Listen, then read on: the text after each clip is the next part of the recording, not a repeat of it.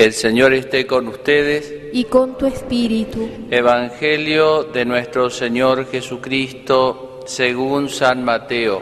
Gloria a ti, Señor. Jesús dijo a sus discípulos, Cuando oren, no hablen mucho como hacen los paganos. Ellos creen que por mucho hablar serán escuchados.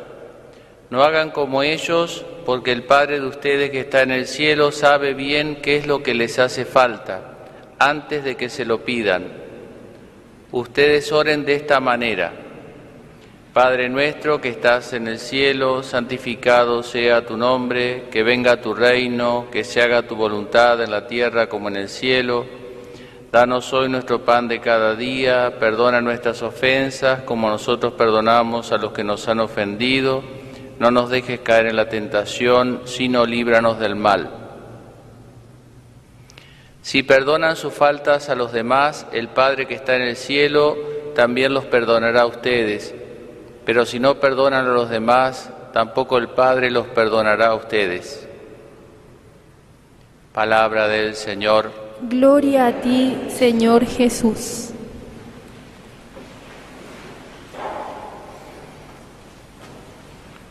El texto que escuchábamos del Evangelio nos relata cuando Jesús le enseña esa oración tan sublime del Padre Nuestro, sobre la cual tanto se puede decir, tanto se ha escrito, tanto se puede meditar, que prácticamente uno puede meditarla todos los días y siempre encontrarle profundidad. Tal vez uno de los aspectos más importantes de la, de la oración es cómo nos ubica ante Dios, como nuestro Padre, Padre nuestro. Cuando el, el, digamos, Adán y Eva fueron, cometieron el pecado original allí en el paraíso, se escondieron de Dios.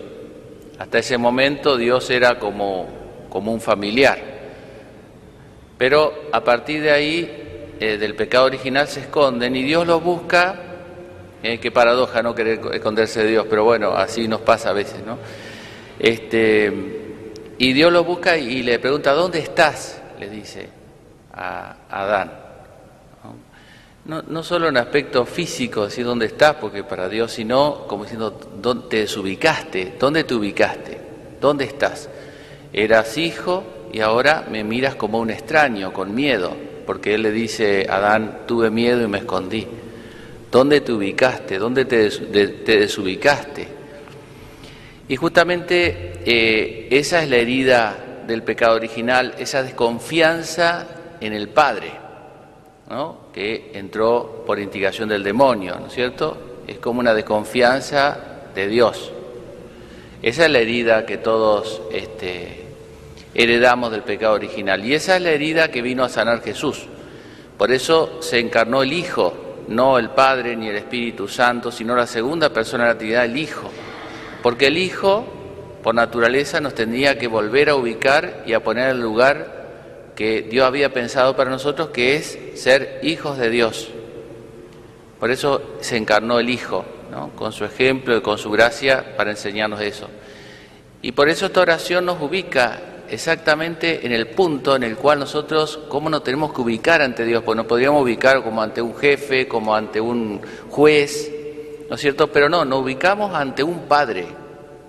Y eso tal vez sea lo, lo que tenemos que pedir la gracia y nuestra conversión consista tal vez fundamental en- fundamentalmente en eso, en ubicarnos nosotros en nuestra vida, en nuestra oración, eh, ante Dios como un Padre, ante el cual a veces lo ofendemos porque somos pecadores y le pedimos perdón, ante el cual a veces no comprendemos, como un hijo nunca comprende todo al Padre, porque tendría que ser el Padre, y a veces le preguntamos por qué, pero siempre con esa confianza filial, no dudando del amor del Padre, porque si uno duda del amor del Padre, ahí se rompió el puente.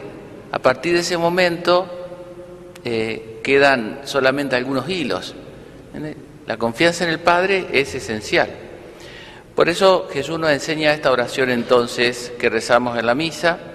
Pidámosle a la Virgen la gracia en esta misa de, bueno, ya que vamos a comulgar, justamente comulgar con el Hijo, con el Hijo de Dios, con Jesús, Eh, eso nos une más al Padre, ¿cierto? Porque nos, nos unimos ante el Padre. La misa es eso, es una oración ante el Padre por Jesús. Jesús el mediador, pero el Padre el destinatario último de nuestras oraciones. Y nos une más también entre nosotros. Por eso rezamos el Padre nuestro. Si, si vemos a Dios como Padre, entonces el hermano lo vamos a ver como un hermano, a veces errado, equivocado, necesitado de conversión, pero nunca como un enemigo, sino como a un hermano, en todo caso, equivocado, pongámosle, o pecador, como todos somos pecadores. ¿no? Bueno, le pedimos esa gracia entonces a la Virgen.